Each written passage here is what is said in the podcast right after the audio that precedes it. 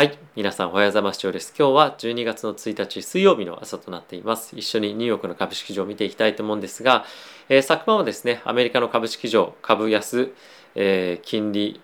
上がり、えー、まあ全般的にまあリスクオフというような一日だったんではないかなと思っています。で、プラスそれに加えて、えボリュームもしっかり伴って売られていたということもあるので、まあ、リスクオフというような言葉がですね、しっかりと当てはまるような一日だったんではないかなと思っております。で、その一方でなんですけれども、え結構ですね、引きにかけて買いがしっかりと入っていたという印象もあるので、まあ、この辺りをディップで狙っているという人も一定数ちゃんといるんじゃないかなと思っています。なので、え本当にマーケットがものすごく悲観しているというよりも、まあ、ちょっと今やっぱりどっちの方向に行っていいかっていうのがなかなかわからない不透明感が非常に高い上での、まあ、売りというような状況かなと思っているので、えー、じゃあそんな中僕はどう思うのかっていうと僕はですねこの局面やっぱり結構買いだと正直思っていて、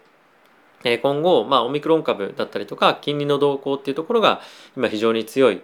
重要な焦点になってくると思うんですが、まあ、ちょっと後ほど触れてはいくんですけれども今後じゃあ、オミクロン株がまあ猛威を振るったことによってまた金融緩和の方向性に行くのかっていうふうになるとまず行った場合、まあ、これは株高になると思いますし行かなかった場合じゃあスローダウンマーケットエコノミーとしてはスローダウンしますよねと。でそうなってくると利上げのタイミングとしてもしかするともう少し今よりも想定よりもずれ込む可能性がある。でこれも比較的株の株高の要素になるかなと思うんですよね。で今マーケットが気になっているのがパウエルさんがですねもしかするともうちょっと早くテーパリング早めなきゃいけないと。なんでまあそれはイコール利上げも早くしなきゃいけないかもしれないよねっていうところかと思うんですが、まあ、オミクロンだったりとかっていうところで経済のスローダウンっていうのがあれば、まあ、その辺も今後緩和されていくでしょうし、まあ、順調にオミクロン株っていうところをこなしながらしっかりとワクチンの製造も行われながら株式上が今のこの状況と向き合っていくという感じになっていくようであれば、まあ、あの何て言うんですかねまあ、しっかりとその利上げができるテーパリングができるっていうシナリオのまま進んでいくイコールオミクロンともまあしっかりとちゃんとまあ対応するじゃないんですけどしっかりとワクチン開発してうまくできているという状況だと思うので、まあ、僕はいずれにせよですね米国米国の株式市場が成長していくというシナリオを描いていく今のところ限りはまだしかも金利の水準そんなに高くもないので米国の株式市場は引き続き上がっていくと思ってますしこの局面はましっかりと買うような局面かと僕は思っております。はいちょっと一緒に指数ですね見ていきたいと思うんですがまずはダウがですねマイナスの 1.86%S&P がマイナスの1.9%ナスダックがマイナスの1.55%ラッセル2000がプラスの間違えたマイナスの1.79%となっております。一応ヨーロッパの方もですね株価全面的には下がっていて日経も一応ちょっと見ておくとこんな感じのすごい厳しい動きになっていたという一日となってました。で米国の金利なんですけれども米国の10年債の金利は1.44というところで約6ベースポイントぐらいですかね下がっていて、まあ、非常に緊張感が出てきているというような感じもなかなか少し受け入れあるかなと思ってます。で、ドル円の動きなんですが、えー、引き続きですねちょっとダウントレンドっていうのが、まあ、ダウントレンドというか上値が重いような感じが続いていて113.05というところで一旦この時間では終わっていました。まあ、あとはですね、気になるのが、原油の価格の下落ですね。約5%弱下落をしていて、引き続き70ドル台を、まあ、引き続きというか70ドル台を回ってしまった水準で推移をしているというような今状況であります。はい。というところで、まあ、今結構ですね、やっぱりマーケットとして気になっているのが、まずそもそもオミクロンどうなのっていうところも、まあ、そうだと思うんですけれども、まあ、あとはですね、やっぱりその金利の状況、この2つが非常に今大きな、えポイントかなと思ってます。で、これチャート的に見てみると結構厳しいダウとかも、ま動きしてますよね。で、これが S&P で、こちらナスダックなんですけれども、まあ、なんで著しくダウが結構ですね、重くあののしかかっているような状況でもあるので、まあ、この辺りはどの指数を見るかによって、まあ、ちょっと感じ方も違うかなと思います。で、あとやっぱり常に気にしておきたいのが、ドル円の動きですよね。やっぱり急速に、え、この辺りがまだまだ下がっていくようであれば、え、リスクオフの,、まあ、なあのセンチメントっていうのは継続かと思うので、まあ、ちょっと突発的に何かいろいろ上がったりとかっていうふうなのはあるんですけどもやっぱりこのセンチメントを測る上で今非常に重要なのは、まあ、ドル円っていうところかなと思っております。あとはですね2年債の金利っていうのがちょっとやっぱ上がってきていてこの辺りはえ、利上げですね、パウエル議長からの発言後ほどカバーしますけれども、そういったところが非常に引き金となって、やはり、え短期でこの辺りの短期の金利が上昇しているイコール、まあ、早期の利上げが意識されているというところがあるかなと思います。まあ、その一方で10年債の金利がこれだけ下がってきていて、このレンジをさらにバツンと抜けてくるようであれば、まあ、リスクオフのあのまあ恐怖感というところがさらに高まっているというようなまあ合図サインでもあると思うので、まあ、ちょっとあのマーケットのボラティティは高まると思います。ただし、まあ、僕はやっぱりそこでもあの買っていくポジあの買っていくタイミングかなと僕は正直思っているのでそのあたりはそういう方向で動いていきたいなと思っております。まあ、あとはですね原油価格の下落結構これチャート見ると怖いんですよね。あのこんな感じになってるのであのどこまで下がっていっちゃうんだろうみたいな雰囲気っていうのは、まあ、出てきてはいますがこれはやっぱりオミクロン株関連のあの状況を、まあ、オミクロン株っていうとなんかあのエクイティの株の方に聞こえますがオミクロン関係のニュースがどうなるかっていうところが正直わからない中この辺りの価格の落ち着きどころっていうのはなかなか判断しづらい状況かなと思っています。はい、あとは VIX もですねまた一点戻してきていて、えー、この30ちょい手前ぐらいの水準ですよね。またここ一旦ガーンと伸びてくる可能性はあるんですけれどもあの、まあ、今マーケットとして本当にこれシリアスな問題なのかどうかっていうのが判断しづらい。で人によってはいやコロナもう前回やってるじゃんと。同じような結局シナリオだよねっていうふうに思ってる方も、まあ、いらっしゃる一方であのこの年末のこの微妙なタイミングっていうのはですね結構そのトレーダーの人たちの、えー、パフォーマンスの区切りだったりとか、まあ、そういう結構微妙なタイミングもあるので、ね、値動きがちょっと荒かったりっていうのも正直あったりするかなと思ってます。はいまあ、この辺りはですね、えー、まあ年明けてまたいろいろと変わってくると思うので、えー、まあちょっとあのセンシティブな時期っていうのはあの見ておいた方がいいかなと思ってます。でそんな中仮想通貨の中でビットコインよりもですねイーサリアムが非常に上昇してるんですよね。でこの辺りに関しては、まあ、やはりイーサリアムの方が、まあ、汎用性が高かったりですとか、まあ、あとは今後2.0というところのあの期待で2.0にアップグレードされると、まあ、預けてですね、まあ、それで結構高い金利がもらえるんですけれどもやはりそういったあのまあアセットごとの違い、まあ、仮想通貨界でもアセットごとの違いとかっていうところが結構ここ最近は注目を集めていて株式投資に加えて仮想通貨を投資していくという観点からするとビットコインと今ですねあの株式市場に関しては比較的同じようなテーマで同じような方向性に動いているので、まあ、そういった意味ではイーサを入れておくと、まあ、結構面白いあのバランス取れるんじゃないかなと思っているので仮想通貨入れようかなというふうに思っている方はビットコインだけではなくてイーサリアムも一緒に入れると、まあ、こういういろんなタイミングであのバラバラの動きしてくれたりとかっていうのもあるので、まあ、しっかりとしたいいヘッジの資産になるんじゃないかなと思うので、ぜひ注目して見てみてください。えー、仮想通貨興味ある方はぜひですね、概要欄のにもあるんですが、僕が、えー、もう一個チャンネルやってる仮想通貨チャンネルの方でも解説をいろいろとしてますので、ぜひチェックしてみてください。はい。では、ニュース見ていきたいと思うんですが、えー、まずはですね、パウエル議長が、えー、今回ですね、えー、現在の、まあ、今のいろんなもろもろの状況を鑑みてみると、えー、ボンドパーチェスですね。いわゆるそのテーパリングのスピードを数ヶ月早める可能性があるかもしれないというのを、えーまあ、言っていました、まあ、今後こういったところに対して FOMC でですね議論をしていくということを、まあ、あの議論をしていく必要性があるかどうかについて、まあ、話し始めるみたいな感じのニュあのニュアンスなんですけれども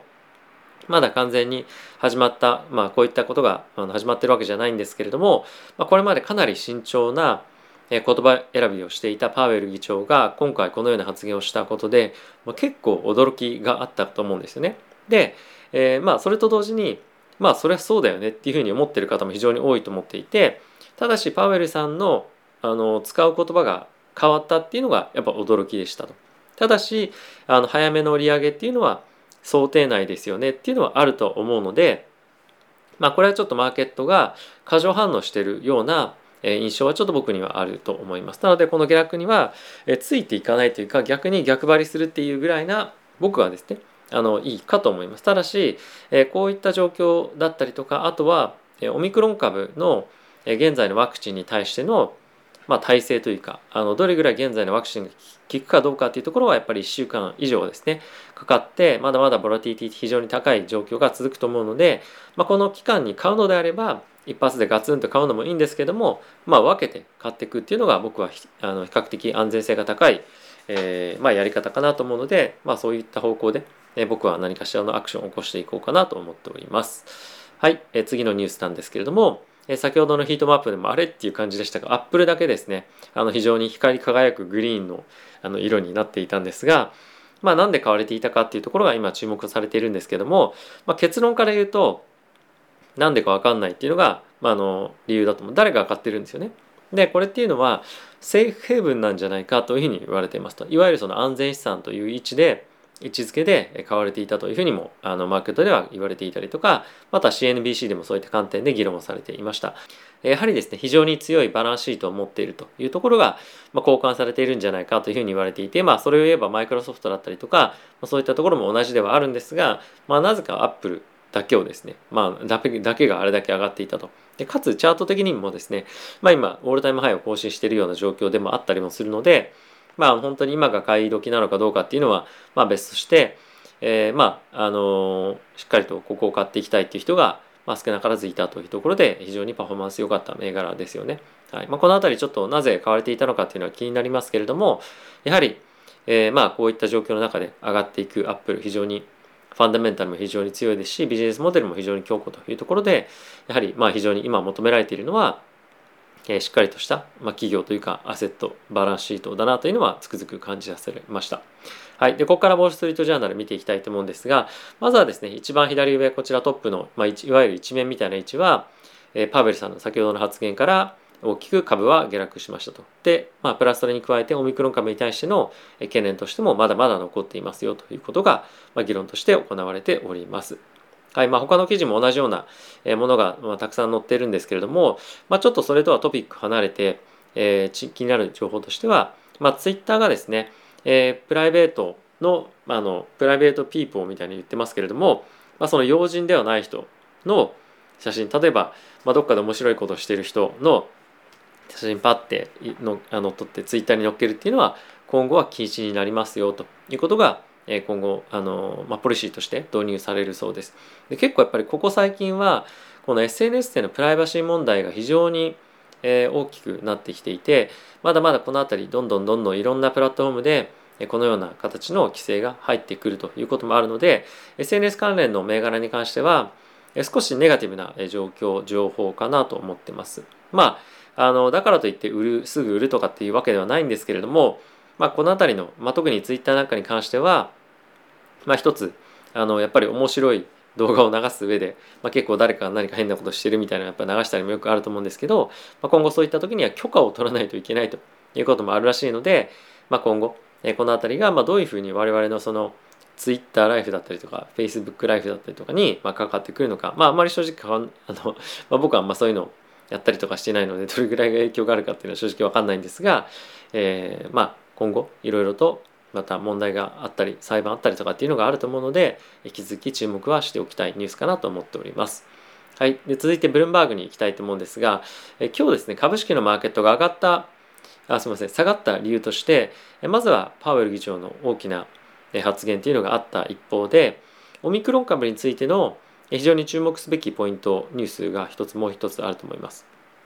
でこれはですねモデルナの CEO からのコメントとして出てきていて、ま今後急速にオミクロン株が感染拡大していく可能性が十分あるんじゃないかっていうことの懸念のコメントが出ていました。でこれはですねもう、まあ、彼らとしてはある程度、まあ、匂わせているような状況ではあるんですけれども、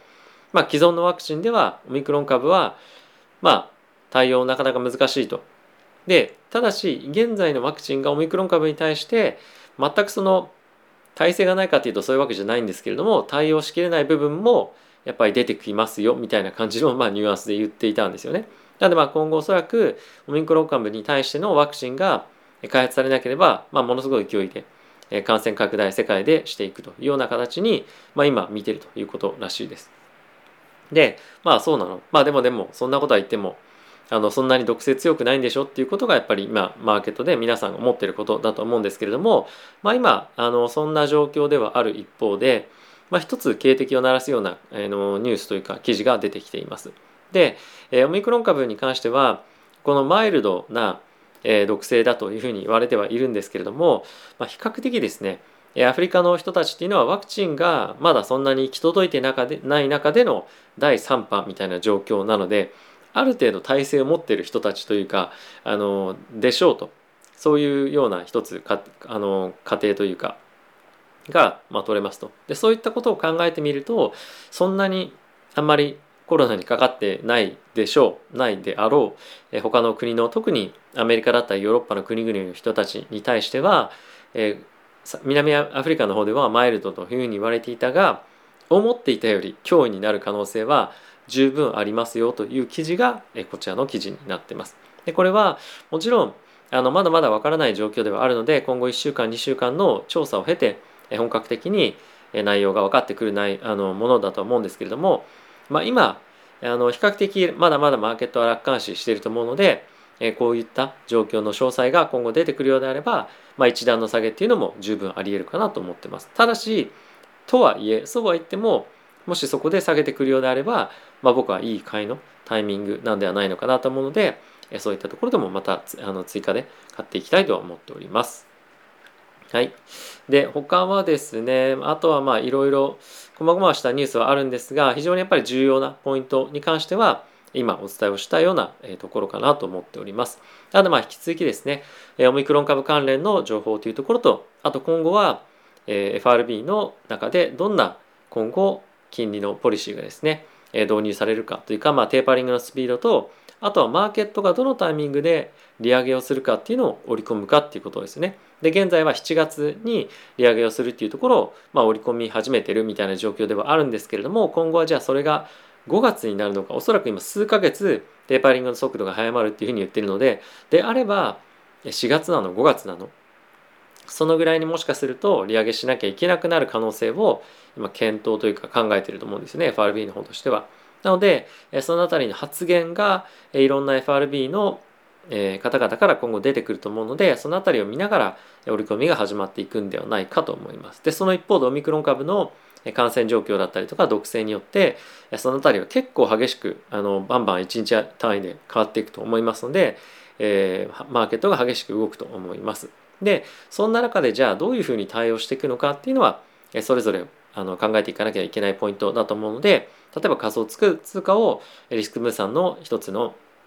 アセットクラスとして使うというのも十分ありかと思いますしあとはま全般的にキャッシュを高めるというのもありかと思います。あとは長期的に持つという観点から考えると今のあの下落っていうのは買いだよねというふうに考えられるんであれば下がったタイミングでまコツコツ買っていくとかまあそれはいろいろとあると思うので、えー、ぜひ考えていただけたらと思ってます。僕はあの長期的にまだ上がっていく相場だと思っているので、えー、定期的に継続して買っていくということをもうオペレーションとしてやっていこうと思っております。はい。ということで、今日も皆さん動画ご視聴ありがとうございました。えー、非常に、まあ、雨がですね、強い今、あの、朝になってますけれども、なかなか最近はこの時間になっても空が明るくなってこなくなったので、時間の感覚っていうところが、まあ、夕方も含めてちょっとおかしくなってきてるというか 感じではあるんですが、えー、皆さんですねどうか風邪をひかないように暖かくしてご外出される方は外出していただければと思っております。ということでまた次回も、えー、次回の動画でお会いしましょう。さよなら。